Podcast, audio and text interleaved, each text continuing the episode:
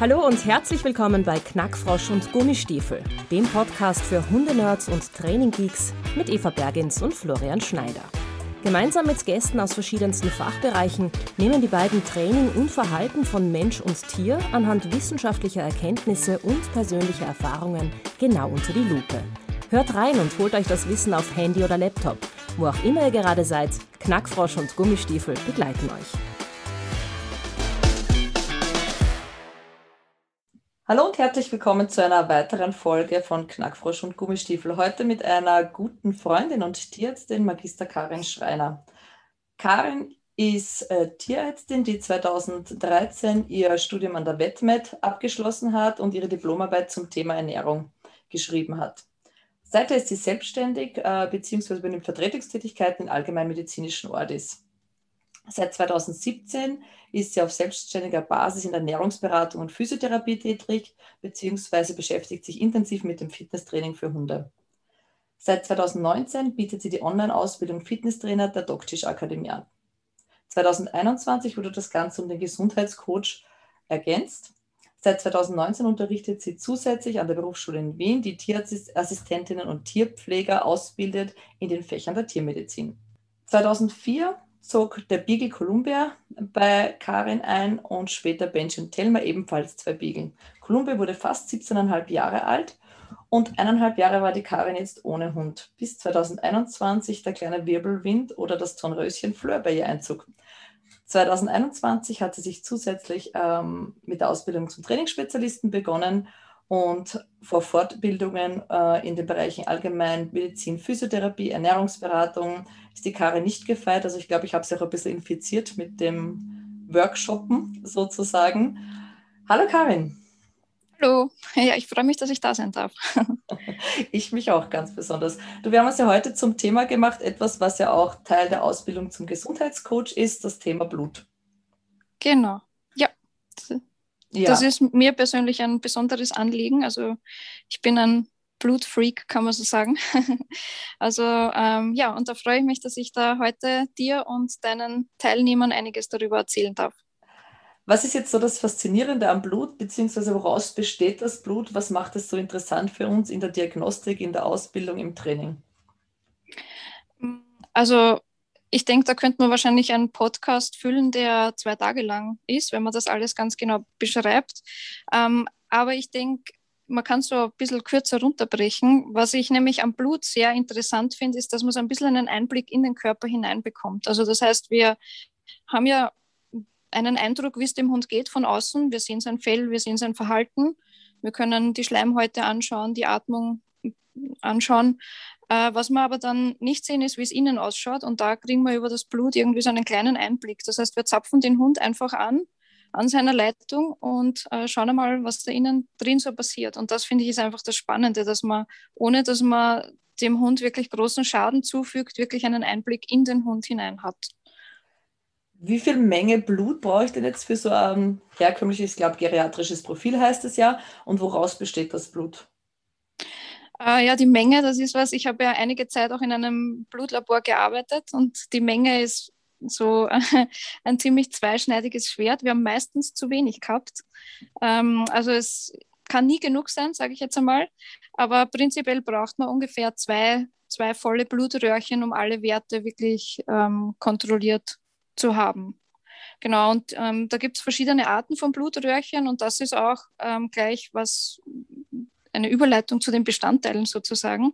Also wir haben äh, Blutröhrchen, die einerseits die Blutzellen sichtbar machen und dann haben wir Blutröhrchen, die die anderen restlichen Bestandteile des Blutes sichtbar machen können. Also das Blut besteht ja aus verschiedenen äh, Dingen. Wir haben einerseits viele Zellen, also Zellen des Immunsystems, dann rote Blutkörperchen, die ganz wichtigen, die dem Blut ja die Farbe geben, die rote. Und dann haben wir aber neben den Zellen noch äh, Flüssigkeiten im Blut. Und diese Flüssigkeiten sind auch ganz, ganz wichtig, um verschiedene Werte zu messen, weil in diesen Flüssigkeiten sind äh, chemische Substanzen gelöst oder auch Vitamine oder Mineralstoffe, die wir dann im Blut messen können und finden können. Das heißt, damit man mal überhaupt verstehen kann, äh, was man im Blut äh, messen kann, sollte man wissen natürlich, aus was das Blut besteht. Und da sind eben diese zwei Dinge, das Blutzellen und die Flüssigkeiten des Blutes, des Blutes ganz, ganz wichtig. Und die kann man mit verschiedensten Röhrchen dann äh, sichtbar machen, sage ich jetzt einmal. Das heißt, wir haben äh, da Röhrchen, mit denen man verschiedenste Werte messen kann, die dann speziell darauf abzielen, entweder die Flüssigkeiten oder die Zellen wirklich zu untersuchen. Und da ist es natürlich wichtig, wenn man ein Blutprofil macht, dass man von äh, diesen Röhrchen dann auch ähm, ja, genug Material hat. Also dass man, wenn man jetzt zum Beispiel die Zellen ganz genau anschauen will im Blut, dann braucht man mehr Blut in Röhrchen, die dann eben auch die Zellen sichtbar machen können. Und das ist ganz, ganz wichtig. Was ist da der Unterschied zwischen den Röhrchen? Weil ich meine, also ein Plastikröhrchen ist ein Plastikröhrchen. Aber was unterscheidet ja, genau, diese ja. Röhrchen? Also prinzipiell stimmt schon, es ist auf jeden Fall einmal ein Plastikröhrchen, aber was ganz wichtig ist, ist die Beschichtung innen drin im Röhrchen. Das heißt, wir haben da verschiedene chemische Substanzen, die wir im Röhrchen drinnen haben. Und diese chemischen Substanzen, die sorgen zum Beispiel dafür, dass das Blut nicht gerinnen kann. Also im okay. Blut selber, also im Hund selber, haben wir das Blut in seiner normalen flüssigen Form. Und sobald das Blut herauskommt aus dem Körper, wird es gerinnen. Das ist auch ganz wichtig, eine Schutzfunktion. Wenn wir eine Wunde haben, dann soll die natürlich möglichst schnell verschlossen werden. Und äh, genau dasselbe funktioniert dann auch, wenn das Blut außerhalb vom Körper ist. Das heißt, das Blut gerinnt. Und wenn das Blut einmal geronnen ist, dann können wir die Zellen nicht mehr zählen. Das heißt, wenn wir die Zellen, die roten Blutkörperchen zum Beispiel zählen wollen, um festzustellen, ob der Hund unter einer Blutarmut leidet, also zu wenig rote Blutkörperchen hat, dann müssen wir diese Zellen einzeln zählen können. Die, da wird das Blut durch eine Maschine durchgeschossen und ein Laser zählt jede einzelne Zelle, die vorbeikommt. Und wenn das Blut nur mehr ein ganzer Klumpen ist, dann kann man natürlich die einzelnen Zellen nicht mehr zählen. Und äh, dann gibt es Röhrchen, die da eine chemische Beschichtung haben. Meistens ist es Heparin, was im Röhrchen selber drinnen ist. Und dieses Heparin sorgt dafür, dass diese Blutgerinnungsfaktoren nicht mehr wirken können und dann kann das Blut nicht gerinnen und so können wir dann die einzelnen Zellen wirklich zählen. Und genau, und dann gibt es noch andere Röhrchen, die zum Beispiel die roten Blutkörperchen daran hindern, weiter Energie zu verbrauchen. Also wenn wir jetzt Blut aus dem Körper rausholen, dann wissen die roten Blutkörperchen nicht, dass sie jetzt nicht mehr im Körper drinnen sind und die verbrauchen weiter so ihre Energie. Und die Energie, die die roten Blutkörperchen benötigen, das ist Glucose äh, Blutzucker. Und von dem leben die roten Blutkörperchen. Wenn ich jetzt zum Beispiel bei einem Hund feststellen will, ob der an Diabetes leidet, also an der Zuckerkrankheit, also ähm, ja, zu viel Glucose im Blut hat, dann wäre es natürlich ziemlich blöd, wenn die Blutröhrchen auf dem Weg zum Labor weiter ihre Glucose verbrauchen und der Wert dann einfach niedriger ist wie im Körper selbst. Und da gibt es dann auch chemische Substanzen, die dann die roten Blutkörperchen daran hindern, weiter die Glucose zu verbrauchen und dann habe ich einen aktuellen Wert, so wie er auch im Körper ist, im Idealfall. Also da gibt es ganz unterschiedliche Röhrchen, ganz, ganz viele verschiedene, für viele verschiedene Untersuchungen. Ich habe immer geglaubt, es ist nur die Deckelfarbe unterschiedlich. ja, damit man ein bisschen Abwechslung hat beim Blutabnehmen für die Tierärzte. ähm, jetzt hast du ja Hunde, die spenden besser Blut und die spenden schlechter Blut. Man hast ja bei Menschen wahrscheinlich auch, ja. Hat das schon irgendeine Aussagekraft, ob ein Hund jetzt freigebiger ist mit seinem Blut oder nicht? Weil ich habe das letztens jetzt hm, beim es kann, ja. gehabt, dass einfach das Blut sehr schwer rausgekommen ist. Also gerade beim Kalypso jetzt eben zum Schluss, ja, der war nicht sehr spendefreudig. Mhm. Also das kann schon eine Aussagekraft haben. Es kann zum Beispiel am Blutdruck liegen. Also wenn der Blutdruck sehr niedrig ist, dann ähm, kommt natürlich das Blut auch schlechter aus der Vene heraus. Also normalerweise, wenn man Blut abnimmt, ist es so, dass man mit der Kanüle, also mit der Nadel, die auf einer Spritze drauf ist, äh, in die Vene hineinsticht und dann sozusagen eine Öffnung zum Inneren des Körpers da verursacht. Und diese Nadel, die muss eine gewisse Dicke haben, damit die roten Blutkörperchen oder das Blut allgemein da gut rauskommen kann. Und das liegt auch ein bisschen so am Blutdruck. Das heißt, wenn wir eine Nadel haben, wo das Blut eigentlich schön durchkommen sollte und der Hund aber einen Blutdruck hat, der im Keller ist, dann kann es sein, dass das einfach nur ganz langsam tropft. Es kann auch sein, dass äh, einfach sehr viele Blutzellen äh, im, im Blut sind und weniger Flüssigkeit, dann rinnt das Blut natürlich auch schlechter. Also das heißt, wenn der Hund zum Beispiel wenig trinkt, dann kann es sein, dass das Blut vielleicht nicht äh, genug Flüssigkeit beinhaltet und ähm, dann kommt es auch schlechter raus. Manchmal kann es auch sein, dass der Tierarzt einfach nicht gescheit gestochen hat. Ich sage das immer dann als Ausrede, oje, oje, Hund, der gibt aber wenig Blut und in Wirklichkeit hat man da vielleicht ein bisschen eine, eine falsche Lokalisation erwischt, um Blut abzunehmen. okay. Ähm, jetzt empfiehlt man ja gerade auch bei den Sporthunden, dass man regelmäßig Vorsorgeuntersuchungen macht und da auch, ich glaube, das geriatrische Profil ist das, was man da empfiehlt, dass man äh, macht. Wie viel Sinn macht denn das jetzt und was für Aussagen kann ich danach tätigen und was kann ich nicht daraus lesen? Mhm. Also da muss ich ein bisschen weiter ausholen, wenn das in Ordnung ist. Absolut, absolut. Ähm, also man muss sich mal überlegen, ähm, was möchte ich wirklich wissen? Also wie geht es meinem Hund derzeit gerade? Hat der Symptome oder nicht? Ist irgendwas Beunruhigendes oder vielleicht irgendwie auch eine ähm, Sache, die mich vielleicht stört oder ein bisschen unrund macht. Es kann oft sein, dass der Hund einfach ein bisschen ruhiger ist als sonst oder vielleicht sein Futter nicht mehr so annimmt. Dann macht es natürlich sofort Sinn, auch Blut abzunehmen, weil da kann ich ähm, einige Werte natürlich auch schon erkennen, ob da vielleicht mit der Niere oder mit der Leber was ist. Wenn ich jetzt einen erwachsenen, gesunden Hund habe, äh, sage ich jetzt einmal, der mir überhaupt keinen Grund zur Sorge gibt und, und keinen Anlass mehr gibt, dass ich irgendwie eine Erkrankung vermute, dann macht es aber trotzdem auch irgendwie Sinn, Blut abzunehmen, weil ich einfach mal einen Ist-Status habe. Das heißt, ähm, ich habe einen, einen Blutbefund mit allerhand Werten drauf, also bei einem geriatrischen Profil oder bei einem allgemeinen Suchprofil, wie es in den verschiedenen Laboren heißt, hat man dann eine ganze Vielzahl an Werten weiß nicht, zwischen 20 und 30 schätze ich jetzt einmal, genau zählt habe ich es noch nie. Und dann hat man da so einen, einen Befund mit lauter Werten drauf. Und dann kann ich ablesen an diesem Befund, ob ich ähm, hier irgendwelche Werte habe, die verändert sind. Das Problem ist nur, wenn ich Werte habe, die verändert sind und ich habe einen komplett symptomlosen Hund, der nach außen hin eigentlich nichts zeigt, der kein Problem hat in meinen Augen, ich möchte das einfach mal als Vorsorge machen, dieses Blutbild, dann kann es sein, dass der Wert, der außerhalb der Norm ist, bei meinem Hund vielleicht auch ganz normal ist. Ähm, vielleicht erkläre ich auch kurz, wie so ein Blutbefund ausschaut, wenn man sich den einmal anschaut. Ähm, wir haben, wenn wir einen Blutbefund sehen, haben wir verschiedene Werte. Und diese Werte ähm, sind, sollten in gewissen Grenzen liegen. Und diese Grenzwerte sind normalerweise auch am Blutbefund drauf. Ähm, also das heißt, es macht keinen Sinn, einfach nur einen Wert irgendwem zu schicken und zu fragen, ob der Wert so in Ordnung ist, sondern man muss auch immer die Grenzwerte natürlich beachten. Also manche Werte sollten unterhalb eines bestimmten Grenzwertes sein und manche Werte sollten innerhalb einer bestimmten Grenze sein. Und bei einem gesunden erwachsenen Hund kann es sein, dass ein Wert außerhalb dieser Grenze liegt ohne dass er irgendwie ein Problem hat. Das ist einfach sein bestimmter Wert. Weil es ist so, dass wenn wir diese Grenzwerte festlegen oder verschiedenste Leute, Labore haben diese Grenzwerte festgelegt. Und das haben sie gemacht anhand von gesunden Hunden. Das heißt, sie haben ganz, ganz, ganz viele gesunde Hunde untersucht und 95 Prozent der Hunde waren in einem gewissen Grenzbereich und das hat man als Grenzwert festgelegt für, diesen Blut, für diese Blutbefunde. Und das heißt, wenn man 95 Prozent aller Hunde innerhalb dieser Werte hat, haben wir noch immer 5% außerhalb dieser Werte. Das heißt, ich habe mhm. von 100 Hunden fünf Hunde, die bei einem bestimmten Wert jetzt außerhalb dieser Grenzen liegen. Aber klinisch gesund sind. Aber klinisch gesund sind, genau, kein Problem haben. Und das muss ich natürlich auch bedenken, wenn ich Blut untersuche. Das heißt, ich habe einen Status, der mir sagt, jetzt ist dieser Wert des Hundes so.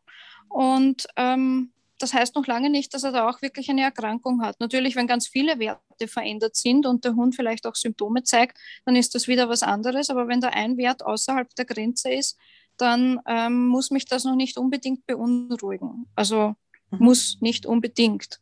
Es kann natürlich sein. Und ähm, deswegen macht es für mich auch Sinn, jetzt habe ich irgendwie irgendwie schon deine Frage vergessen, aber du hast gefragt, dass, äh, ob es Sinn macht, Blut abzunehmen bei Hunden, gell? Genau, ob es vorsorgetechnische Gründe hat. Genau. genau. Und das macht für mich auch den Sinn, dass man Blut abnimmt, damit ich einfach mal den Ist-Status habe. Vielleicht ist ein Wert bei meinem Hund verändert, der aber gar keine Relevanz hat. Und wenn ich dann einen, äh, eine Blutuntersuchung mache bei meinem Hund, wenn der mal Symptome hat, dann weiß ich, okay, dieser Wert ist jetzt verändert, weil er eben krank ist oder dieser Wert ist immer schon Zeit seines Lebens so. Das heißt, für mich macht es nicht nur Sinn, bei einem alten Hund Blut abzunehmen, sondern tatsächlich auch bei einem Hund, der einfach gesund und erwachsen ist, um einfach mal zu schauen, wie sind dessen Werte so, um dann im Krankheitsfall wirklich ein Bild zu haben, sind diese Werte jetzt wirklich gestiegen? Ist der eine Wert, der vielleicht außerhalb der Grenze ist, noch ganz normal? Oder hat sich da vielleicht schon irgendwas verändert, was ich gar nicht haben möchte. Und deswegen ja, macht es für mich immer Sinn, Blut abzunehmen. Also das ist eine Methode, die einfach nicht sehr invasiv ist. Das heißt, ich schade dem Hund da nicht wirklich und habe aber wirklich einen sehr guten Status über den Hund. Wie, in welchen Abständen würdest du jetzt sagen, macht es Sinn? Also ist es da abhängig, ist es ein Familienhund oder ist es wirklich ein Hund, der aktiv im Sport ist? Oder würdest du sagen, es gibt ein fixes, einen fixen Zeitrahmen, in dem man das regelmäßig machen sollte?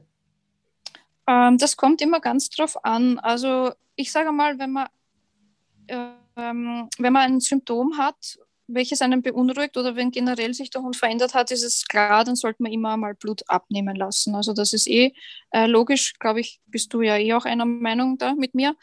Und äh, beim Hund, der keine Symptome hat, würde ich sagen, dass das auf den vorherigen Blutbefund ankommt. Das heißt, wenn ich einmal Blut gemacht habe, zum Beispiel mein Hund ist fünf Jahre alt und ich habe ein Blut Profil gemacht bei meinem Hund, der war nüchtern und die Werte sind so und so und ein Wert ist vielleicht erhöht. Dann macht es natürlich Sinn, in einem kürzeren Abstand noch einmal Blut abzunehmen. Wenn da alle Werte voll in Ordnung sind innerhalb der Norm und der Hund bleibt weiter gesund, weiter symptomlos und es ist nichts Beunruhigendes, dann kann man die Abstände durchaus auch länger wählen. Also das heißt, äh, wenn ich bei meinem fünfjährigen Hund einmal ein Blutbild gemacht habe, dann äh, da war alles in Ordnung, dann würde ich jetzt nicht jedes halbe Jahr wieder ein Blutbild machen, sondern vielleicht, wenn sich es mal ergibt, in einem Jahr wieder oder vielleicht auch in zwei. Also das kommt auch ein bisschen auf die Rasse des Hundes an. Große Hunde werden natürlich schneller alt, kleine Hunde bleiben schnell, also die werden natürlich älter. Das heißt, eine Dogge ist mit fünf Jahren schon fast ein Senior. Da kann man dann die Abstände kürzer wählen. Beim Beagle, der 15, 16 werden kann, da würde ich dann nicht mit fünf schon anfangen, jährlich Blut abzunehmen, sondern dann einfach irgendwann mit neun, zehn dann regelmäßiger. Regelmäßig, okay. Genau. Und wenn aber Werte verändert sind, würde ich das schon kürzer machen, weil es gibt schon Werte, die auch innerhalb der Norm sein können. Und wenn sie sich erhöhen, schon einen Hinweis darauf zeigen, dass vielleicht eine Erkrankung vorliegt. Es gibt zum Beispiel einen Nierenwert, der sogenannte SDMA-Wert. Das ist ein relativer Früherkennungswert für die Nierenfunktion des Hundes. Und wenn der innerhalb der Norm ist und aber steigt, innerhalb einer gewissen Zeit und ich beim nächsten Blutbild dann eine Erhöhung dieses Wertes habe, dann kann das für mich schon darauf hindeuten, dass da die Niere vielleicht im ganz, ganz frühen Stadium schon ein Problem hat. Also das mhm. heißt, selbst, also weil ich vorher gesagt habe, äh, es kann sein, dass außerhalb der Norm der Hund trotzdem gesund ist. Es kann auch sein, dass innerhalb der Norm der Hund ein Problem hat. Das muss man halt dann richtig interpretieren und schauen, was die anderen Werte sagen. Und vor allem auch der Patient-Hund natürlich. Also den muss man immer mit in Betracht ziehen. Also es macht keinen Sinn, nur ein Blutbild zu analysieren und dann schaut man sich den Hund dazu gar nicht an. Mhm, mhm. Ähm, macht es jetzt einen Unterschied, weil wir, ich letztens mit einer Kollegin die Diskussion hatte, wann ich dieses Blut abnehme. Eben, ist der Hund nüchtern, ist der Hund gerade läufig, ist der Hund nicht läufig, ist er scheinträchtig? Ähm, wann ist der perfekte Zeitpunkt für eine Blutabnahme und warum in manchen Bereichen sollte man vielleicht warten und das Blut nicht gleich abnehmen? Also für mich der perfekte Zeitpunkt für eine Blutabnahme ist immer, wenn der Hund nüchtern ist. Das hat einfach den Sinn, dass äh, die Nahrungsaufnahme natürlich manche Werte verändern kann.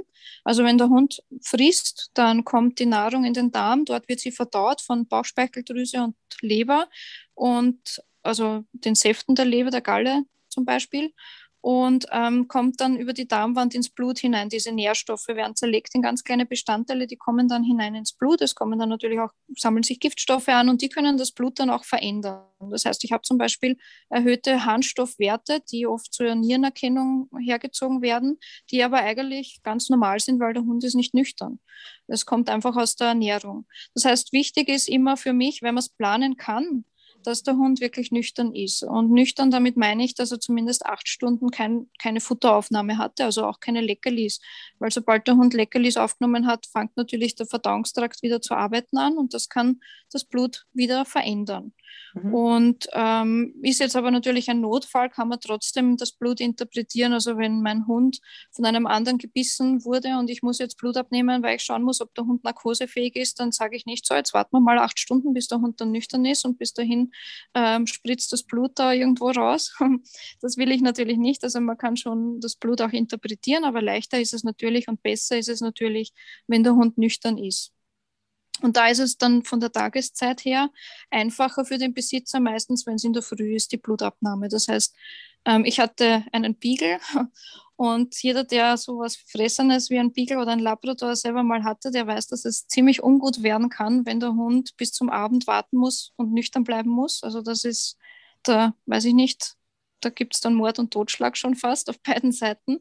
Äh, deswegen immer solche Blutabnahmen eher in der Früh, weil dann ist der Hund über Nacht nüchtern Wasser darf er ja natürlich trinken und dann kann man das ganz entspannt gleich in der Früh und dann gibt es danach dann die Frühstücksportion. und vom, äh, vom Zeitpunkt her andere hormonelle Umstände oder Trächtigkeit, wie du es angesprochen hast, Läufigkeit, mh, mm, das hat jetzt nicht um, also Trächtigkeit kann natürlich eine Auswirkung haben. Also wenn ich jetzt einen Status haben will von meinem Hund, würde ich das nicht unbedingt in der Trächtigkeit machen. Läufigkeit sollte jetzt an sich kein Problem darstellen. Also okay. Also da kann man schon durchaus ähm, auch Blut abnehmen. Jetzt gibt es ja, ja genau. mittlerweile zigtausende Profile, die man abrufen kann, vom BAF-Profil über unterschiedliche Allergietests. Ähm, ja, querbeet. Also man kann richtig, richtig viel Geld ausgeben, wenn man eine Blutuntersuchung machen möchte. Ähm, ich glaube, meine teuerste hat einmal so 350 Euro gekostet bei einem Hund. Was kann Blut jetzt und was kann es tatsächlich nicht? Ich weiß, es ist eine voll umfangreiche Frage, ja, aber. Also, also, weil du sagst, die teuerste war 350, hast du gesagt, glaube ich. Ja. Ähm, also die Grenzen sind nach oben hin offen. Ich glaube, das ist wie, bei die, wie beim Hundesport. also wenn man sich was kaufen will, dann sind die Grenzen nach oben hin offen. Genauso ist es beim Blut. Also möchte ich wirklich einen komplett, komplett, komplett umfangreichen Check haben, dann, äh, ich weiß gar nicht, also da ist 350 wahrscheinlich noch noch so moderat. Ähm, okay. es kommt natürlich ganz darauf an, was man wirklich möchte. Also ähm, das ist eben wirklich auch, wie du sagst, also was macht Sinn und was macht keinen Sinn. Ja, möchte ich zum Beispiel eine ganz spezielle Untersuchung machen bei meinem Hund, ähm, wie ein Allergieprofil zum Beispiel, dann ähm, werden da ganz, ganz, ganz viele Werte im Blut gemessen und dann kann das ziemlich schnell ins Geld gehen. Und wenn ich dann überlege, was so ein Allergieprofil mir wirklich sagt, dann ist das natürlich äh, schwierig zu, zu interpretieren. Das heißt, ähm, ich habe zwar einen Ist-Status, wie es im Körper ausschaut, ich habe aber keine Ahnung, ob die Symptome wirklich damit zusammenhängen, was mir das Blut dann auch aussagt. Und da kann es sein, dass ich einfach sehr viel Geld ausgebe für wenig Nutzen im Endeffekt. Also beim Allergieprofil, ich nehme es jetzt noch einmal kurz das Allergieprofil als Beispiel her. Ähm, beim Allergieprofil ist es so, dass man dem Hund Blut abnimmt und man schaut, welche Antikörper finde ich im Blut. Also der Körper, das Immunsystem, das produziert Antikörper auf verschiedene Eiweißstrukturen, äh, wenn das Immunsystem glaubt, diese Eiweißstrukturen können dem Körper gefährlich werden. Das ist normalerweise ein, ein sehr sinnvoller Vorgang. Also wenn jetzt Bakterien in den Körper eindringen, dann bestehen diese Bakterien aus Eiweiß. Das Immunsystem erkennt das Eiweiß der Bakterien als fremd an und kann dem, vor, also dem entgegenwirken. Also ent, entwickelt Antikörper speziell auf diese Bakterien hin aus. Und diese Antikörper, die bekämpfen dann die Bakterien, sobald sie wieder in den Körper hineinkommen. Das heißt, wenn der Hund dann wieder Kontakt hat zu diesem Erreger, dann können diese Antikörper sofort diese Bakterien vernichten. Und das ist natürlich mhm. sehr sinnvoll. Das Problem ist, der Körper macht das auch manchmal bei anderen Dingen, die dem Körper eigentlich keinen Schaden zufügen können. Wie zum Beispiel bei Pollen, bei Eiweißbestandteilen von Hausstaubmilben, bei Eiweißbestandteilen vom Futter zum Beispiel. Also wenn der Hund zum Beispiel Rindfleisch frisst und eine, eine Allergie hat gegen äh, Rindfleisch, dann hat der Körper gegen dieses Rindfleisch Eiweiß Antikörper produziert und wenn der Hund das dann wieder frisst, und die Antikörper das erkennen, dann kann es ähm, Probleme geben. Das heißt, der Körper reagiert wie auf einen Erreger mit allen Symptomen. die dann auch ein bisschen überschießen. Das Problem ist, der Körper macht das bis zu einem gewissen Ausmaß eigentlich immer. Also das heißt, äh, Antikörper findet man von ganz, ganz vielen Dingen einfach ganz normal im Blut und die stören aber eigentlich nicht. Die machen keine Symptome. Beim Allergieprofil ist es so, dass ich diese Antikörper messe und ich schaue mir an, wie viel von diesen Antikörper finde ich im Blut. Und äh, dementsprechend kann ich dann sagen, okay, ich schaue mal, ob der Körper Antikörper gegen Rind mhm. entwickelt hat, gegen Hausstaubmilben, gegen Flohspeichel, gegen Pute, gegen Kartoffel, gegen sonst irgendwelche Eiweißstrukturen. Und wenn ich da einen erhöhten Wert im Blut finde, dann kann ich sagen, okay, der Hund hat Antikörper gegen dieses Eiweiß produziert. Aber ob diese Antikörper tatsächlich Symptome verursachen, das sagt mir das Blut nicht. Das heißt, es kann sein, dass ich einen erhöhten Wert im Blut finde gegen zum Beispiel Rindeiweiß. Mhm. Und dann lasse ich alles Rindeiweiß weg in der Hoffnung, dass der Hund keine Symptome mehr zeigt, wie Juckreiz oder Durchfall. Und in Wirklichkeit funktioniert das aber nicht, weil nämlich das Problem eigentlich ein ganz anderer Bestandteil ist der vielleicht gar nicht so hohe Werte im Blut hat. Und das ist bei den Allergietests zum Beispiel, die nämlich sehr teuer sind. Deswegen habe ich die als Beispiel angeführt, weil die Allergietests nämlich ziemlich teuer sind im Blut. Und das ist bei den Allergietests nämlich ein ganz ein großes Problem. Und da weiß man auch, dass zum Beispiel, wenn man diesen Allergietest wieder macht, zwei, drei Wochen später, dass die Werte unter Umständen komplett anders sein können. Okay. Macht man meistens nicht, weil die, der Blutbefund halt sehr so teuer, teuer, ist. ist. Mhm. Genau. Und da macht es dann mehr Sinn, über eine andere diagnostische Methode eben vorzugehen, zum Beispiel eine Ausschlussdiät zu machen, die man sowieso machen muss, wenn man ein Blutprofil macht. Das heißt, man hat eigentlich gar nicht viel gewonnen durch das Blutbild, sondern man hat vielleicht einen gewissen Anhaltspunkt. Also bei ganz hochgradigen Allergikern finde ich es auch ganz sinnvoll, das zu machen, um einfach vielleicht einen Anhaltspunkt zu haben. Äh, wenn ich da finde, dass irgendwas gar keine Antikörper produziert, dann fange ich mit dem natürlich an zum Füttern mhm. bei einer Ausschlussdiät. Aber im Prinzip muss ich trotzdem eine Ausschlussdiät machen und das ist meistens ein bisschen günstiger wie das Blutprofil selber, wenn ich das erstellen lasse. Also das ist zum okay. Beispiel eine der teuren Untersuchungen, die vielleicht gar nicht so viel Sinn machen im, im Blut des Hundes nachzuschauen, ja. ob ich da was finde. Und dann gibt es natürlich andere Untersuchungen, die auch ins Geld gehen können, die aber auch sehr sinnvoll sein können. Hormonelle Untersuchungen zum Beispiel, wenn ich da von der Symptomatik her vermute, dass der Hund vielleicht ein Hormonproblem hat. Diese Untersuchungen können auch ganz schön ins Geld gehen.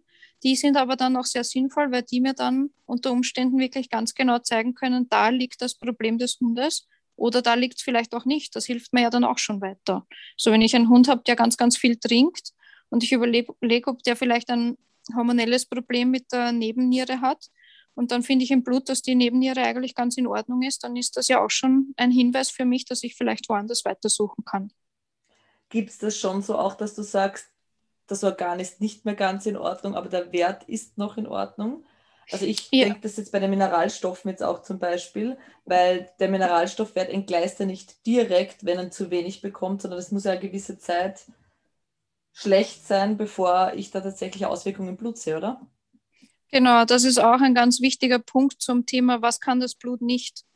Also äh, wenn wir jetzt von den Mineralstoffwerten oder von den Werten im Blut ausgehen, ist es so, dass das Blut, das muss man sich so ein bisschen vorstellen ähm, wie die Autobahn. Also ich habe die Autobahn und auf der Autobahn transportieren die Lastwagen verschiedene Dinge von A nach B. Und genauso ist das Blut auch. Das Blut ist ganz, ganz wichtig, um verschiedene Dinge von A nach B zu transportieren. Mhm. Und zwar ist es so, dass der Körper sehr viele Lagerräume hat. Das heißt, er hat die Leber, der hat die Knochen und in diesen Lagerräumen sind ganz viele Dinge gespeichert für schlechte Zeiten, sage ich jetzt einmal. Mhm. Also das heißt, der Körper, der ist eine unglaublich geniale Struktur, die dafür gesorgt hat, dass auch in schlechten Phasen alles trotzdem weiter funktionieren kann. Und dafür hat er gewisse Speicherräume, Lagerräume gebaut, in denen verschiedene Dinge, die überlebenswichtig sind, die immer zur Verfügung stehen müssen, gespeichert werden. Das ist zum Beispiel Calcium. Jetzt okay. ein Beispiel. Ja. Also Calcium ist ein ganz wichtiger Punkt, weil Calcium ist auch was, was man gerne äh, im Blut nachschaut, ob der Hund davon genug über die Nahrung kriegt. Jetzt ist es so, dass der Körper Kalzium braucht, unbedingt. Das ist unter, überlebenswichtig. Wenn im Blut kein Kalzium mehr ist, dann ist das für den Körper ganz massiv. Also da können die Nerven nicht mehr gescheit funktionieren, die Muskeln können nicht mehr funktionieren. Kalzium ist ganz, ganz, ganz wichtig. Und deswegen hat der Körper eine ganz geniale Struktur gemacht, nämlich die Knochen. Die Knochen sind Kalziumspeicher. Eigentlich gibt es die Knochen deswegen. Okay. Und in den Knochen wird Kalzium gespeichert und wenn der Körper dann einmal Kalzium braucht, weil die Muskeln sich anspannen und wieder erschlaffen müssen, dann holt das Blut aus den Knochen das Kalzium raus und liefert es an die Zellen, an die Muskelzellen.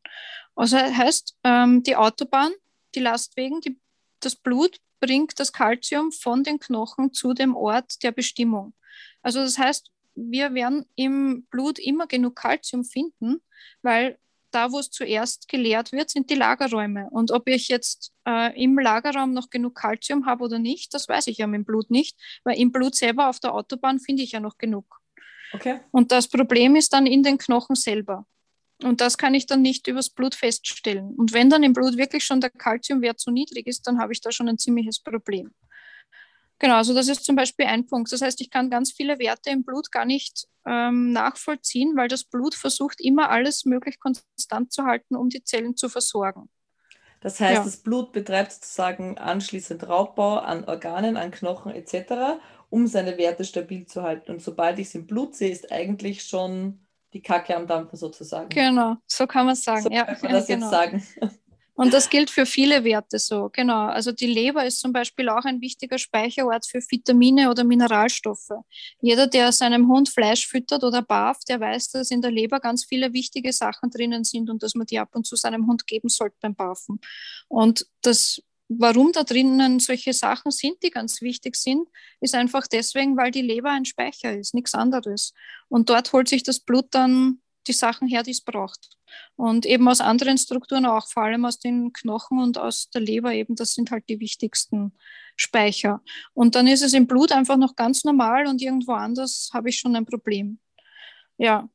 Und weil du gesagt hast, dass äh, manche Organe vielleicht auch nicht schon ka kaputt gehen können ja. und ähm, man das im Blut noch nicht sieht, genau das gibt es auch. Also das heißt, wir haben bestimmte Werte, die im Blut noch voll in Ordnung sind. Und das Organ funktioniert einfach auch nicht mehr so richtig, bei der Niere zum Beispiel. Und da haben wir auch wieder eben diese geniale Erfindung oder das, das, die, die geniale Funktionsweise des Körpers. Der Körper versucht immer alles möglichst so am Laufen zu halten, dass der Körper funktioniert. Mhm. Und die Niere zum Beispiel ist ein Organ, das wirklich bis zum letzten Atemzug sozusagen ähm, perfekt funktionieren muss, weil wenn die Niere nicht mehr funktioniert, dann ist alles ziemlich schnell kaputt. Und ja. Deswegen kann die Niere auch mit ganz, ganz wenig Zellen eigentlich noch recht gut funktionieren und im Blut noch das Blut noch ordentlich filtern, ohne dass man halt Schäden sieht, die bereits da sind. Also es gibt zum mhm. Beispiel Blutwerte, die erst erhöht sind, wenn man die Niere anschaut, wenn die Niere schon zu 70 Prozent kaputt ist. Oh, wow. Man ja, man kann zum Beispiel eine Niere komplett entfernen und die andere Niere kompensiert das und die Blutwerte werden trotzdem ganz normal sein, obwohl eine komplette Niere fehlt. Er schädigt aber dann also die kaputte Niere, äh, Niere zusätzlich auch die gesunde Niere. Wenn ich jetzt sage, eine stellt die Funktion ein, ich merke sie nicht, weil die andere ihren Job macht, aber kriege ich da Folgeschaden dann auf die gesunde Niere auch? Ja, kann sein. Also, dass die ähm, Niere einfach durch das, dass sie dann mehr kompensieren muss, einfach schneller äh, ja, kaputt geht, kann, kann sein. Aber das kann auch viele Jahre dauern. Also das merkt man unter Umständen gar nicht.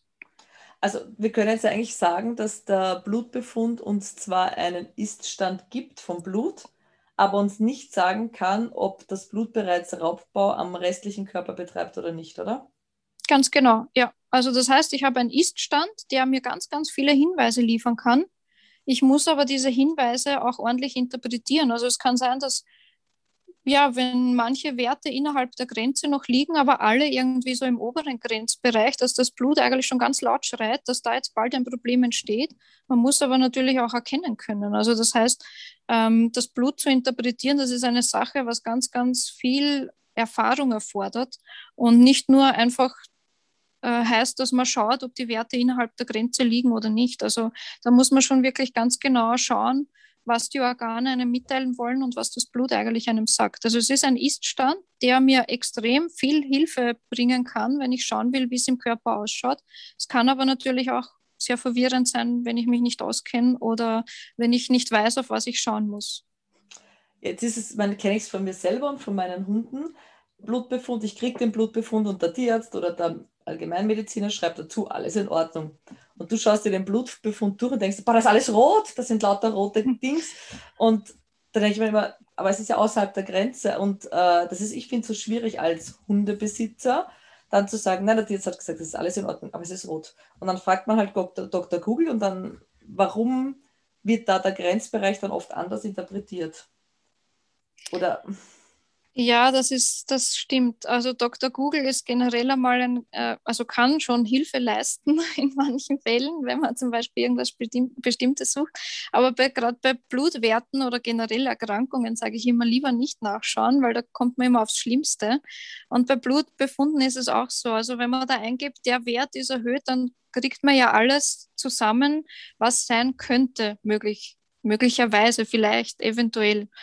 Und äh, das heißt aber nicht, dass das bei meinem Hund auch so sein muss. Also viele Dinge verändern sich auch durch den Transport. Wenn es draußen 37 Grad hat, aktuell Grad, und das Blut da fünf Stunden irgendwo hingeliefert wird, dann können sich da natürlich auch Blutwerte verändern. Und das muss ich auch in Zusammenhang sehen. Das heißt, nur weil was rot ist, heißt es nicht, dass es schlimm ist.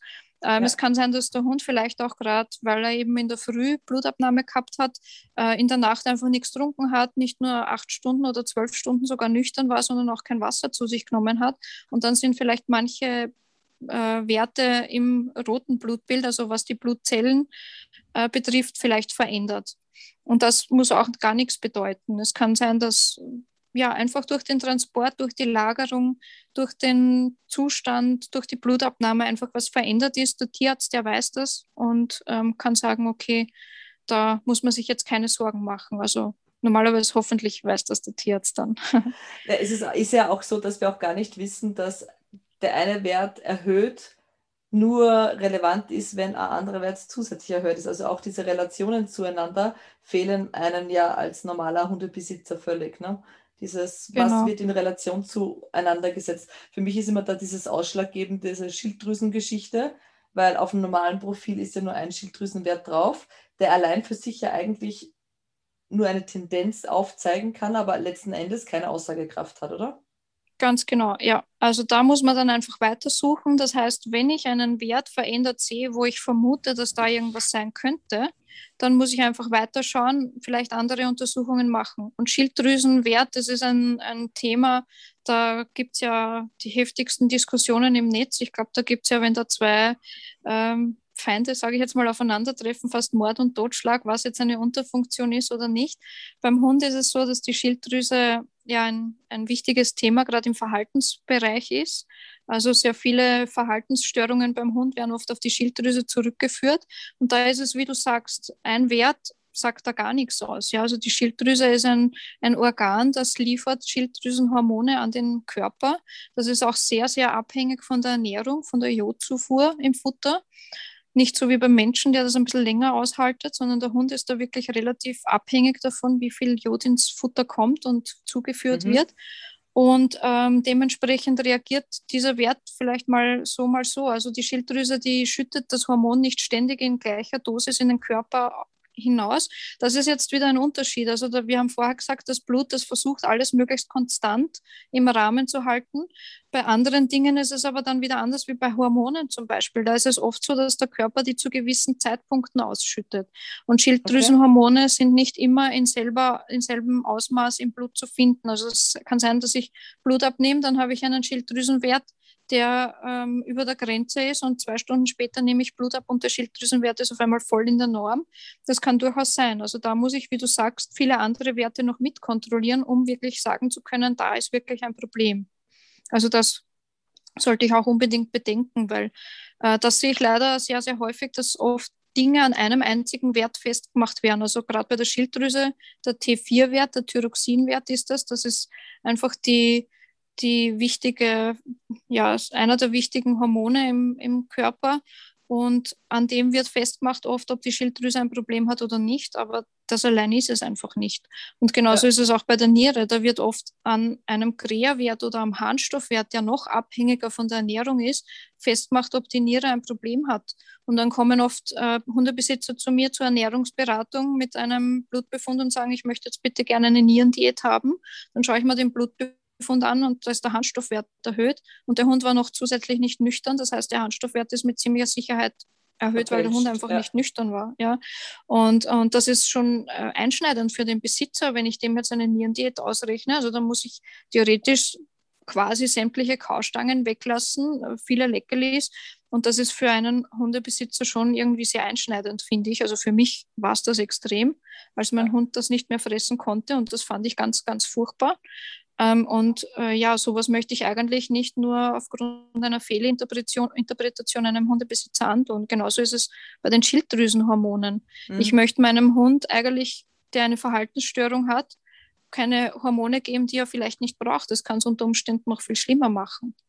Und manche Dinge sind dann so, wenn ich eine, Schilddrüsen, eine Schilddrüsenunterfunktion diagnostiziere und sage, der Hund hat das aufgrund eines einzelnen Wertes, dann bekommt der Hund Hormone. Und dann kann es sein, dass der Körper Hormone bekommt, die er eigentlich nicht braucht und dann sagt, oh je, ich stelle mal lieber meine Produktion ein, weil da ist schon viel zu viel im Blut. Und dann äh, stellt die Schilddrüse ihre Hormonproduktion ein. Es ist so, dass ähm, der Körper ja ständig misst, was befindet sich im Blut. Und wenn was zu viel da ist, versucht er das natürlich zu regulieren, gerade was die Hormone betrifft. Und dann fahrt er mit der Produktion, mit der Eigenproduktion runter.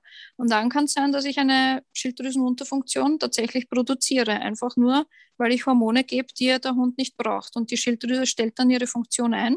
Und je länger dass das dann stattfindet, kann es sein, dass der Hund dann tatsächlich danach krank wird und keine Schilddrüsenhormone mehr produzieren kann oder lange braucht, bis er sie wieder produzieren kann. Ja, ich hatte das ja beim Füttern von Schlund und so Schilddrüsenresten, die am Schlund waren, dass ich auch bei einem meiner Hunde mal ähm, ja, verfälschte Nierenwert, äh, Schilddrüsenwerte ist da jetzt falsch, weil sie waren ja in dem Zeitpunkt richtig, aber nach der, dem Einstellen der Fütterung mit Schlund sich die Werte Gott sei Dank, weil es nur ein geringer Zeitraum war, wieder normalisiert haben. Genau, das ist auch ein Punkt. Also Hunde haben normal immer eine Schilddrüsenunterfunktion, ganz, ganz, ganz selten eine Überfunktion. Ich hatte einmal einen Hund mit einer Überfunktion und da darf man sich glücklich schätzen, dass man das einmal so als Tierarzt in seinem Leben sieht. Ähm, aber mittlerweile kommt es häufiger vor, dass eine Überfunktion stattfindet, eben wie du sagst, aufgrund vom Füttern vom Schlund. Da sind Schilddrüsenhormone drinnen. In der Schilddrüse vom Rind zum Beispiel, wenn der Hund das aufnimmt, dann hat er selber diese Hormone aufgenommen und das wirkt wie die eigenen Hormone. Und dann kann man auch eine Unterfunktion produzieren. Also am Anfang hat der Hund sämtliche Symptome einer Überfunktion, wo viele Tierärzte nicht draufkommen, weil das beim Hund ja eigentlich nicht so häufig ist. Mhm. Und dann plötzlich, wenn man dann die Fütterung ändert, hat er alle Symptome einer Unterfunktion. Der Hund wird träge, der will nicht mehr gescheit Sport betreiben, der mag nicht mehr raus, sein Fell wird stumpf und dann hat man auf einmal eine Unterfunktion, die sich nicht mehr therapieren lässt aus, ohne Medikamente und das ist natürlich ziemlich blöd. Vor allem, wenn man sie dann selbst mitverschuldet hat durch seine genau, Art und ja. Weise der Fütterung. Ja. Ähm, jetzt habe ich den Welpen, ich habe den jungen Hund, ich habe den erwachsenen Hund, ich habe Familienhund, ich habe Sporthund. Ähm, jetzt ist es ja beim Menschen ja auch so, dass man je nach Alter oder auch je nach Aktivitätsgrad unterschiedliche Blutwerte hat. Ähm, was unterscheidet jetzt den jungen Hund vom alten Hund oder den Couch Potato Familienhund vom Sporthund? Da rede jetzt nicht vom Sporthund, der einmal die Woche Agility macht, sondern vielleicht von einem Hund, der tatsächlich im Dienstbereich eingesetzt wird oder professionell gearbeitet wird. Mhm. Ja, da gibt es schon einige Unterschiede. Ähm, und zwar gerade beim wachsenden Hund muss man sagen, also nicht nur beim Welpen, sondern auch beim Junghund, der sich noch im Wachstum befindet, sind einige Werte verändert. Ähm, man muss bedenken, dass so ein kleiner, kleiner ja, Floh da ziemlich schnell in die Größe katapultiert wird, also größer wird und die Knochen und das ganze Gewebe muss das mal mitmachen und dementsprechend hat man natürlich auch einen sehr hohen Bedarf an Kalzium und Phosphor und verschiedenen anderen Werten, die mit dem Knochenwachstum zusammenhängen. Das heißt, wir haben hier erhöhte Werte im Blut mit allem, was mit dem Knochenwachstum zusammenhängt, also Kalzium, Phosphor, äh, das sind erhöhte Werte, die wir beim jungen Hund finden. Da braucht man sich gar keine Gedanken machen, wenn da was aus der Norm ist. Das ist völlig normal. Auch Leberwerte können beim jungen Hund ein bisschen erhöht sein, weil auch bestimmte Enzyme der Leber mit dem Knochenstoffwechsel zu tun haben. Also da ist alles dann im, im normalen Bereich. Und ähm, beim Sporthund, sagen wir mal Sporthund jetzt so, man schaut den Hund an und denkt sich, boah, das wäre als Mensch der Arnold Schwarzenegger, voll muskelbepackt, so ein Sporthund, oder? Und genau. Ja, und bei diesem Sporthund kann natürlich auch ein bisschen was verändert sein. Also die Muskulatur, das ist, sind Zellen, die sehr viel leisten, wenn sie arbeiten. Und dementsprechend produzieren die natürlich auch viele Stoffwechselabbauprodukte. Ja. Und für diese Stoffwechselabbauprodukte ist dann auch wieder das Blut zuständig. Das heißt, das Blut sammelt die und äh, bringt sie manchmal über Umwegen über die Leber, die sie verarbeitet, zur Niere. Und die Niere soll sie ausscheiden. Und das ist zum Beispiel der Kreatininwert, sagt man da. Das ist ein, mhm. ein Wert, den man auch als Marker nimmt, um die Nierengesundheit zu messen. Und dieser Kreatininwert ist direkt abhängig vom Muskelstoffwechsel. Und je mehr Muskulatur ein Hund hat, desto höher ist dieser Wert auch, weil natürlich mehr Muskeln, mehr Stoffwechselabbauprodukte. Also das heißt, es kann sein, dass dieser Wert erhöht ist, über der Grenze ist und äh, man glaubt dann vielleicht, die Niere hat einen Schaden, weil diesen Wert nimmt man als Marker für die Niere her. Äh, in Wirklichkeit hat die Niere gar keinen Schaden, aber der Hund hat einfach ur viele Muskeln die halt da mehr produzieren. Im Gegensatz zu den tausenden anderen Hunden, die man hergenommen hat, um einen Grenzwert festzusetzen, die nicht alle wie Arnold Schwarzenegger daherkommen. Und genau, umgekehrt gibt es das natürlich auch. Ich rede immer so viel, ich hoffe, das ist jetzt nicht schon zu viel, aber perfekt, umgekehrt, Karin, das ist, Karin, das ist perfekt. umgekehrt gibt es das natürlich auch. Ähm, stell dir vor, so diesen uralten Labrador, das ist jetzt immer ein bisschen rassistisch, aber das ist so mein, mein Beispiel, so, das kann man sich so am besten vorstellen, so der uralte Labrador, der so dahin schlapft und gerade noch seine fünf Minuten Gassi um den Häuserblock geht. Der hat einfach keine Muskeln mehr. Und je weniger Muskeln, desto weniger haben wir natürlich auch von diesen Muskelabbauprodukten im Blut. Mhm. Das heißt, es kann sein, dass bei diesem alten Hund der Blutwert, der die Niere misst, also dieses Kreatinin, was direkt aus den Muskeln kommt, ganz niedrig ist, voll in der Norm. Aber was sagt man das jetzt? Das sagt man einfach nur, dass der Hund vielleicht wenig Muskeln hat und deswegen wenig Abbauprodukte produziert. Vielleicht kann die Niere das gar nicht mehr ordentlich ausscheiden. Die Niere ist vielleicht schon kaputt, aber es ist einfach nicht genug da, um festzustellen, dass die Niere das nicht mehr in ausreichender Form ausscheiden kann. Und im Blut ist es vielleicht voll in der Norm. In Wirklichkeit liegt es aber an der Muskulatur und nicht an der Niere, dass das voll in der Norm ist. Und der Hund hat eigentlich schon eine Niereninsuffizienz, also eine nicht funktionierende Niere. Genau. Deswegen nimmt man für manche Dinge auch mehrere Werte her, um zu schauen, ob die Organe noch fit sind oder nicht. Also eine Nieren, wie ich gesagt habe, eine Nierenfunktion misst man nicht mittlerweile, wenn man es richtig macht, nicht mehr nur über ein, zwei Werte, sondern man nimmt sich einige Werte her und schaut sich auch den Haaren an. Mhm. Genau. Okay. Mhm. Ja. Genau, also das sind wichtige Unterschiede, die halt vor allem den Sporthund betreffen, den Senior.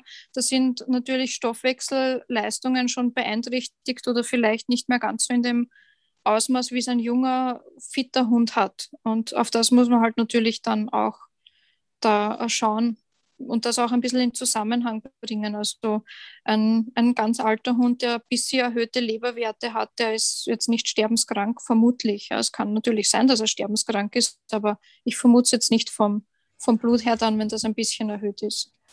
Das heißt aber, dass die Blutuntersuchung allein für sich, also jeder einzelne Wert für sich, oft wenig Aussagekraft hat, ich Werte in Relation setzen muss und andererseits ich aber auch andere klinische Untersuchungen brauche, um dann verifizieren zu können, ob schon eine Schädigung da ist. Weil ganz spannend wird es ja sicher, wenn ich eine Symptomatik habe und ein sauberes Blutbild. Dass man einfach sagt, okay, es ist schon irgendwo eine Schädigung da, es muss schon irgendwo was passiert sein, es ist nur im Blut noch nicht ersichtlich. Das heißt, genau, du hast es eigentlich in so kurzen Worten zusammengefasst, wie ich jetzt schon wieder fünf Minuten drüber geredet hätte.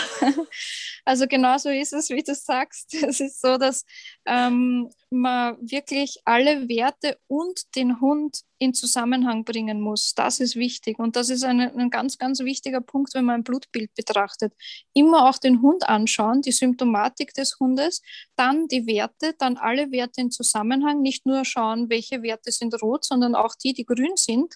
Weil wenn da einer verändert oder schon nahe an einer Veränderung ist, dann sagt das für mich auch sehr viel aus.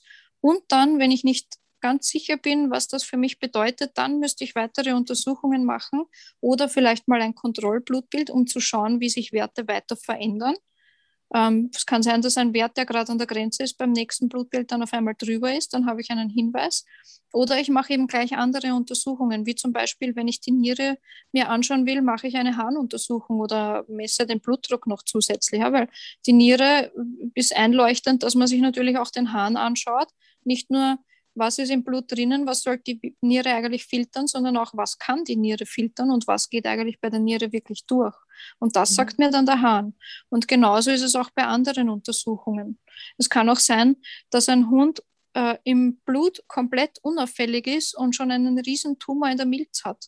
Und das sehe ich vielleicht auch gar nicht. Also Tumore sind generell so ein, ein Ding, das sieht man oft im Blut einfach gar nicht. Da gibt es nicht wie bei Menschen so Tumormarker, Okay, wo man sagen kann. Ähm, Gibt es wirklich nicht oder wurde bis dato nicht gefunden? Ähm, puh, also meines Wissens nach gibt es derzeit beim Hund keine. Okay. Aber vielleicht kommen irgendwann mal. Vielleicht gibt es sogar schon Studien dazu, aber ich kenne eben keine. Okay. Also es kann schon durchaus sein, aber es ist nicht gebräuchlich, beim Hund Tumormarker zu machen. Okay. Genau. Und das muss man sich dann auch bewusst sein, dass nur weil der Hund vom Blut her fit ist und dann trotzdem irgendwelche Symptome hat, dass das nicht nur irgendeine Einbildung vom Besitzer ist oder der Hund, der simuliert oder so, sagt man ja dann ganz gern, äh, sondern dass das wirklich was anderes dahinter sein kann, wo ich halt nachschauen muss. Zum Beispiel einen Ultraschall machen, um Tumore im Bauch vielleicht ein bisschen besser erkennen zu können. Das Blut ist dann nicht so wirklich gut geeignet dafür. Okay. Ja, mittlerweile haben wir ja die Möglichkeit sehr, sehr viele diagnostischer Verfahren am tierärztlichen Bereich. Und nachdem wir das ja alle privat zahlen und nicht krankenversichert sind über uns, geht das ja auch meistens recht zügig, dass man zu diesen genau. Untersuchungen genau. kommt. Ähm, jetzt ist ja gerade der Bereich ähm, der gestresste Hund ein Riesenthema und Schilddrüsenerkrankungen boomen, Morbus Edison, also ich will jetzt nicht sagen boomen, aber wie oft werden hm, jetzt Hunde schon, ja. mit Schilddrüsenproblematiken diagnostiziert und so wie du ja vorher sagtest, es kann ja sein, dass der Wert sich innerhalb kürzester Zeit wieder verändert und dass es einfach einen Auslöser für den kurzfristig erhöhten Wert gegeben hat. Ähm, übertreiben wir da in Bezug auf unsere Hunde vielleicht in gewisser Art und Weise mit es ausdiagnostizieren zu wollen? Ja, ich glaube, das ist auch ein Punkt, den man vielleicht wirklich ansprechen sollte, dass manche Dinge wirklich vielleicht zu viel interpretiert werden. Also gerade weil du sagst, es ist oft ein Boom. Wir haben, wenn wir im Labor, wie ich im Labor damals noch gearbeitet habe, haben wir manchmal wirklich plötzlich Unmengen an bestimmte Untersuchungen, Untersuchungsanforderungen kriegt für zum Beispiel Schilddrüse. Und da haben wir uns dann immer gedacht, okay, vielleicht war irgendwo jetzt ein Seminar ähm, zu dem Thema und plötzlich wird bei allen Hunden das Blut abgenommen, um äh, die Schilddrüsenwerte zu untersuchen. Und ich glaube, das ist auch ein ganz großes Problem oft, dass man Sachen versucht zu finden, die eigentlich gar nicht da sind. Und ähm, gerade beim Verhalten her, wo wir jetzt bei der Schilddrüse sind, da kann ich ja, ich kann den Hund nicht fragen, warum er so ist, wie er ist. Und ich kann nicht sagen, geht es dir jetzt einfach schlecht, fühlst du dich so, als ob du von innen angetrieben irgendeinen Plan hast, den du jetzt da erfüllen musst, weil es die Schilddrüse dir sagt, oder bist du halt einfach so, weil du, keine Ahnung, mit neun Wochen ähm, da irgendein Trauma erlebt hast. Also gerade da ist ein Punkt, wo ich glaube, dass wir sehr viel interpretieren, was eigentlich gar nicht äh, so der Fall ist. Oder vielleicht erinnerst du dich noch eine Zeit lang war zum Beispiel die Borreliose beim Hund ein ganz ein großes Thema. Das ist jetzt ja wieder ein bisschen in den Hintergrund gerückt, aber eine Zeit lang war ja jede Lahmheit, die der Hund hatte, auf Borreliose zurückzuführen. Und natürlich hat man ganz oft auch einen Borreliose Titer im Blut gefunden. Also Borreliose ist eine Erkrankung, die von Zecken übertragen wird, die für Lahmheiten verantwortlich sein kann. Und ähm, ja, irgendwann war das anscheinend in aller Munde, dass Borreliose Lahmheiten verursachen kann. Und jeder Hund oder ganz viele Hunde in Österreich und Deutschland bestimmt auch, haben einfach einen erhöhte, erhöhten Borreliose-Titer. Hunde kommen mit Borreliose sehr viel besser klar als Menschen. Und okay. ähm, wenn sie einen erhöhten Titer haben, heißt das nicht, dass die Lahmheit wirklich von dem kommt. Aber es wird dann halt einfach interpretiert, der Hund hat diesen erhöhten Titer, zack, bumm, schon hat er das und dann wird es behandelt. Das ist bei manchen Hunden sicher sinnvoll. Man muss das halt da auch wieder in Zusammenhang sehen. Wie hoch ist der Wert? Verändert er sich? Ähm, wie, schaut das, wie schaut die Lahmheit überhaupt aus? Hat die vielleicht eine andere Ursache? Also wenn der Hund da komplett durchgecheckt ist und man findet nichts anderes, dann vielleicht ist es das schon und ist auch behandlungswürdig. ähm, vielleicht aber auch nicht und man versteift sich auf was und übersieht dann irgendwas anderes. Das ist dann ziemlich eine ziemlich blöde Sache, ja. Mhm. Also ich habe ja selber dieses, dieses Blut herumtesten hinter mir mit dem Johanni, weil der ja immer so eine extrem, also mit dem Cortisol so ein Thema hatte, also kein Cortisol tatsächlich hatte. Ähm, und ich finde es auch immer wieder spannend, wie wenig wir letzten Endes über diese ganzen Zusammenhänge, also wir wissen schon so viel, aber wir wissen eigentlich noch nichts. Mhm, stimmt, ja. Beim Johanni das tatsächlich so war, dass er dann der ACTH-Test auf Morbus Edison äh, negativ war und du immer so diesen, ah ja, es gibt ja primäre und sekundäre Erkrankungen. Kannst du vielleicht zu diesem Primär und Sekundär noch was sagen? Also bei der Schilddrüse gibt es das ja auch mit Primär und Sekundär und bei Morbus Edison hatte ich das ja auch mit einer Primärerkrankung, wo eben Werte verändert sind oder eben dann nicht verändert sind, der Hund das aber trotzdem hat. Mm, da überlege ich jetzt gerade, wie du das meinst, primär und sekundär. Also primär heißt, dass das Organ selbst wirklich diese Veränderungen der Werte verursacht. Genau, ja. Und sekundär bedeutet, dass ähm, nicht das Organ selbst die Ursache ist. Meinst genau. du das ja, in die genau. Richtung? Genau, ja, das war eigentlich eh schon mehr oder weniger die Erklärung. Also ich bin jetzt nicht ganz sicher, ob ich weiß, auf was du hinaus willst. Ähm, ja, ähm, ich sehe, äh, im, im Blut sehe ich ja nur, dass ein Wert verändert ist, aber ich kann ja dann auch wieder nicht, also eigentlich, wo wir auch schon das ganze Thema sind, wir haben einen veränderten Wert, aber es hilft mir letztendlich wieder nichts zu sagen, wo kommt die Erkrankung her. Also beim Johanni zum Beispiel war es einfach so, dass ich dass wir gesamtes gesehen nie herausgefunden haben, woher der verringerte Cortisolwert kam. Also auch mit einer weiteren diagnostischen Verfahren war das nicht möglich. Das heißt, wie gesagt, wir wissen schon so viel und wissen eigentlich nichts. Wir ja, haben das stimmt. Ja, genau. Und das ist auch bei gerade was die, die Nebenniere betrifft, also das Cortisol, was du angesprochen hast, das ist ja ein Wert, der ja auch von ganz vielen äußeren Umständen beeinflusst werden kann.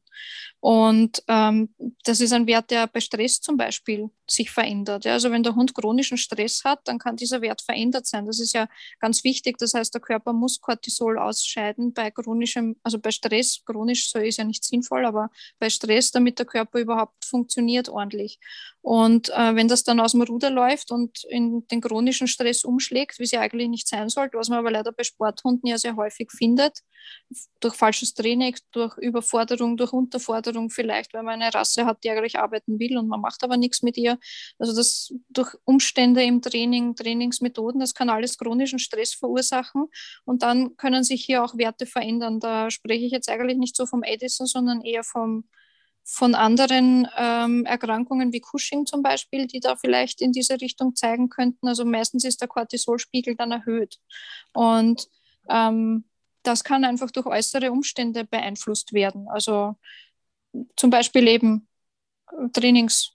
Trainingsbereiche. Ja. Und ich vermute dann, dass ich vielleicht ein Problem mit der Nebenniere, mit einem Organ habe, was ich eigentlich gar nicht habe. Das Organ, das macht nur seine Arbeit, für die es da ist. Aber warum es die Arbeit macht eigentlich oder mehr als äh, gefordert, das kann ich nicht sagen. Das, das muss, da muss ich den Hund wieder mir anschauen. Ja. Aber da sind wir wieder in dem Bereich, wo wir es beim Menschen ja auch haben, dass Erkrankungen auftreten, die stressinduziert sind und gar keine vorrangig organischen Ursachen haben, aber dann in einem, in einem organischen Problem enden, oder? Also genau. Das ist ja hm. beim Menschen schon viel besser erforscht als beim Hund. Da weiß man, dass gewisse Krankheiten durch Stress ausgelöst werden können. Ja, ganz genau. Und das gibt es beim Hund auch. Und ähm, beim Menschen mittlerweile sagt man eigentlich sogar, dass Stress einer einer der Vitalparameter werden sollte, also neben Pulsatmung oder sonstigen Dingen, dass man da wirklich den Stress auch mit einbezieht in die Gesundheitsuntersuchung. Und das finde ich beim, äh, beim Hund eigentlich auch sehr sinnvoll, dass man sich auch das Umfeld mit anschaut. Wie lebt der Hund eigentlich? Was ist sein Alltag? Also das ist, also Stress ist gerade ein Thema, wo ich mir denke, dass da ganz, ganz viel angesetzt werden kann, vor allem auch im Training, in der Verhaltenstherapie, in diesen Bereichen, wo man dann oft den Körper oder Organe für irgendwelche Auffälligkeiten äh, als Ursache hernimmt, zum Beispiel Schilddrüse, ähm, die man eigentlich, ja, die eigentlich nur ihre Arbeit machen, ganz normal, so wie es vorgesehen ist. Nur ist es nicht vorgesehen, dass der Hund in so einem Umfeld lebt vielleicht. Und dieses Umfeld ist dafür verantwortlich. Also das sollte man wirklich, das sollte man wirklich genau anschauen. Und da bin ich voll bei dir? Also das Stressthema ist ein Thema, was gerade in der heutigen Zeit, glaube ich, immer relevanter wird bei den Hunden. Ja, ich, also für, für mich ist es immer so ein zweischneidiges Schwert. Uh, auf einer Seite wird es relevanter, auf der anderen Seite wird es überstrapaziert, das Thema. Und wir müssen unserem Hund vor jeglicher Art von Stress schützen. Und man, ich bin für mich selber jetzt einfach nur, also ich könnte ohne Stress wahrscheinlich nicht leben, ja. Also ich brauche das einfach für mein tägliches Wohlbefinden und unter einem gewissen Maß an Stress zu leiden. Und ich glaube, dass eben, wenn ich jetzt eine Arbeitsrasse hernehme und eine Schoßhunderasse jetzt als Beispiel, wird der, die Arbeitshunderasse vermutlich diesen, dieses Stress bedürfen, um normale Werte zu produzieren und die Schoßhunderasse wahrscheinlich das ein geringeres Stressausmaß vertragen, bevor es krankmachend wird. Genau, ja, das denke ich auch. Also, ähm, dass einfach ein, eine gewisse Resistenz vielleicht vorhanden ist. Ähm, Im Prinzip ist Stress ja auch eine, eine, hat eine wichtige Funktion, wie du sagst, du fühlst dich wohl. Für dich ist Stress einfach in dem Level, wie du es hast, nicht krank machen, sondern dein Wohlfühllevel. Und dort muss man halt auch bleiben. Bei manchen Tieren ist es dann so, dass dann das äh, Stresslevel überschwingt oder auch beim Menschen, dass man sich dann plötzlich überfordert fühlt oder der Stress in eine negative Auswirkung ähm, mündet, ja. Mündet, danke, ja. Und äh, dann macht es den Körper auch wirklich krank. Und wo es den Körper krank macht, das kann man halt wirklich nicht von außen entscheiden. Das kann nur das Tier selber wissen oder der Mensch selber wissen, ab wo wird es dann wirklich zu viel und wo ist es noch in Ordnung. Bei Katzen ist das ja zum Beispiel ganz extrem. Also bei Katzen reicht der, der, die Fahrt zum Tierarzt, um Blutwerte massiv zu verändern. Also da sind teilweise Blutwerte so arg verändert und das ist einfach nur vom Stress. Das ist beim Hund nicht so massiv. Also beim Hund haben wir im Blut nicht so eine arge Stressreaktion, wie wir das bei Katzen zum Beispiel haben. Was aber nicht heißt, dass Stress Hunde nicht krank machen kann. Aber ich denke mal, dass Hunde einfach da resistenter sind und schon andere Funktionen entwickelt haben, um da besser zusammenzuleben. Na, wenn ich jetzt Menschen. diesen Vergleich Hund auf Katze übertrage, der Hund ist halt auch gewohnt, mit uns zu sein und unterschiedliche Orte kennenzulernen. Wenn ich da jetzt die Standard-Wohnungskatze hernehme oder auch vielleicht den Freigänger, der sich im eigenen Garten aufhält, noch, ja, ähm, da ist auch das Erleben und der Umgang mit Stress einfach gar nicht gefragt. Wie viel Stress erlebt eine Katze in einer Einfamilien-Single-Altfrauenwohnung? Ja, also das ist jetzt, also da kann ich mir schon, kann ich mir das gut vorstellen, dass die Werte verändert sind. Du Karin, wir sind jetzt gerade ja. vom Blutbild über diagnostische Verfahren bis hin beim Stress haben wir geendet. Ich glaube, damit könnten wir eine weitere Podcast-Folge füllen. Stimmt. Ähm, Ich hoffe, du hast dir gemerkt beim Hören unserer letzten Podcast, was meine letzte Frage ist. und zwar, was dein liebstes Trainingstool oder dein Tool ist, vielleicht auch bei der Blutuntersuchung, ist ganz gleich. Also, was ist dein Tool, das dir am allerliebsten ist im Training, in der Praxis, im täglichen Leben in Bezug auf Hunde? Ja, ich habe ja schon einige deiner Podcasts gehört und habe gewusst, dass die Frage kommt. Darum bin ich jetzt schon vorbereitet, weil ansonsten müsste ich jetzt echt scharf nachdenken. ähm, also bei, wenn ich jetzt vom Blut ausgehe, ist das wichtigste Tool natürlich die Kanüle, das heißt die Nadel, mit der man da eine Öffnung zum Hund schaffen kann. Ähm, wenn ich jetzt vom Training ausgehe, dann ist es für mich, was jetzt gar nichts mit dem Blut zu tun hat, die Videokamera, um einfach mich selbst mit meinem Hund von außen zu filmen, weil ich da ganz, ganz viele Probleme entdecke, die ich nicht mit dem Hund sehe. Dessen man sich gar nicht trainiere. bewusst ist, wenn man beim Training ja. voll in der Aktion ist. Ja, ja. Glaub, das genau, das heißt zwei Tools. Eins in der linken Hand, eins in der rechten die Videokamera und in der linken die Nadel. Für die Sedierung von der Fleur, oder? genau, wenn ich dann beim Training wieder mal Mist baue und das Gefühl habe, ich brauche ein bisschen mehr Ruhe.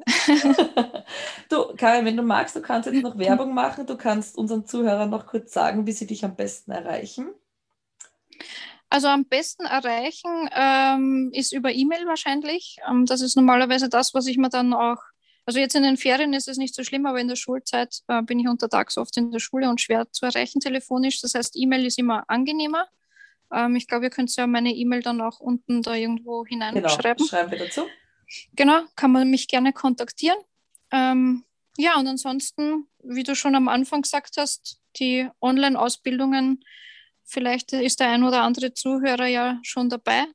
Ähm, bei Infos dazu kann man mich gerne anschreiben oder wenn man mehr dazu wissen will, da das Thema Blut ist dann natürlich auch ganz präsent und für mich ein ganz wichtiges und ähm, ja, noch ganz, ganz viel mehr über die Gesundheit des Hundes. Das ist jetzt Gesundheitscoach. Der Gesu genau, der genau. Gesundheitscoach genau. Ist das. Den gibt es ja noch gar nicht so lange. Es rennt, glaube ich, zum zweiten Mal jetzt oder so, ne? Genau, den gibt es jetzt seit Jänner 2021 und den Fitnesstrainer habe ich schon ein bisschen länger, den äh, 2019, glaube ich, ja genau. Ähm, und da geht es dann voll um die Fitness des Hundes, das heißt, welche Übungen kann ich machen, um die Muskulatur aufzubauen, ähm, auch vielleicht ein bisschen ins Verhaltenstraining reingehen, den Hund ähm, zur Zusammenarbeit bewegen, dem Hund Selbstbewusstsein geben. Und das ist beim Fitnesstraining. Das heißt, da geht es um die Anatomie des Hundes und wie ich die Muskulatur aufbaue und beim Gesundheitscoach ähm, eher um den Körper des Hundes und wie er funktioniert. Also das Blut ist da eben ja, so ein kleines Sneak Preview sozusagen gewesen. okay. Ähm, wen sollen diese Ausbildung jetzt ansprechen? Also ist das nur was für den Hundetrainer oder ist das auch was für den Hundebesitzer? Na, ist prinzipiell für alle, also für Hundetrainer, die vielleicht auf selbstständiger Basis arbeiten, aber auch für Besitzer, die wissen wollen, wie ihr eigener Hund funktioniert. Ich finde, das ist immer ganz wichtig, wenn man weiß, wie der Hund funktioniert, dann weiß man auch, wenn was nicht mehr funktioniert oder hat man eher einen besseren Einblick, wenn was nicht mehr funktioniert, weil man da mehr schaut drauf. Und genau, also soll gleichermaßen alle ansprechen. Also Hundetrainer haben ja auch sehr viel Kontakt zu, zu Hunden und da finde ich es auch sehr wichtig, auch vorbeugend oder nicht vorbeugend, aber ähm, schon mit wachen Augen, sagen wir so, die Hunde anzuschauen, um zu sehen, ob man sie vielleicht zum Tierarzt schicken soll oder nicht. Weil der Besitzer, der mit dem Hund zusammenlebt, der sieht oft viele Dinge nicht mehr so. Und da ist der ja. Hundetrainer vielleicht die Ansprechperson. Absolut, absolut. Uh, ja, ich würde ja total gern auch einmal teilnehmen, aber ja, mein Zeitplan verlangt nach was anderem und ich glaube, meine Online-Bibliotheken sind noch sehr gut gefüllt und sollten einmal abgearbeitet werden. Mit dem Virus haben wir dich auch schon ein bisschen infizieren können, die Romana und ich. Mit, dem, stimmt, Work, ja. mit dem Workshoppen. hey, ja, nachdem, ja? nachdem äh, dank der Fleur ja mein Hawaii-Urlaub wegfällt, habe ich das Geld halt in Ausbildungen investiert. dank euch. Ja, es hat mich total gefreut, dass du Zeit gefunden hast zu einem Thema, das einmal nicht direkt was mit Training zu tun hat, aber indirekt auch wieder mit dem Verhalten unserer Hunde, also jetzt mhm. gar nicht so weit hergeholt ist und einfach ein total wichtiges Tool ist, weil wir wollen ja einen Partner, der lange an unserer Seite ist und wir wollen uns ihn bestmöglich versorgen können und bestmöglich über seinen Gesundheitszustand Bescheid wissen. Also ich fand es mega, mega spannend und wie gesagt, also mein Plan ist vor allem der Fitnesstrainer und der Gesundheitscoach, die Ausbildungen eigentlich beide zu besuchen, wenn es denn mein Zeitplan irgendwann zulässt. Irgendwann wird es dann soweit, in der Pension spätestens. ja, ja, es hat mich auch sehr gefreut für die Ein also danke für die Einladung. Es hat mich, freut mich immer, über so ein Thema zu sprechen und vielleicht anderen da einen kleinen Einblick zu gewähren. Und ja, vielleicht hören wir uns ja wieder mal. Auf alle Fälle, auf alle Fälle. Ich wünsche dir noch einen schönen Nachmittag. Ja, danke schön. Dir auch oder allen anderen auch. Ciao. Tschüss.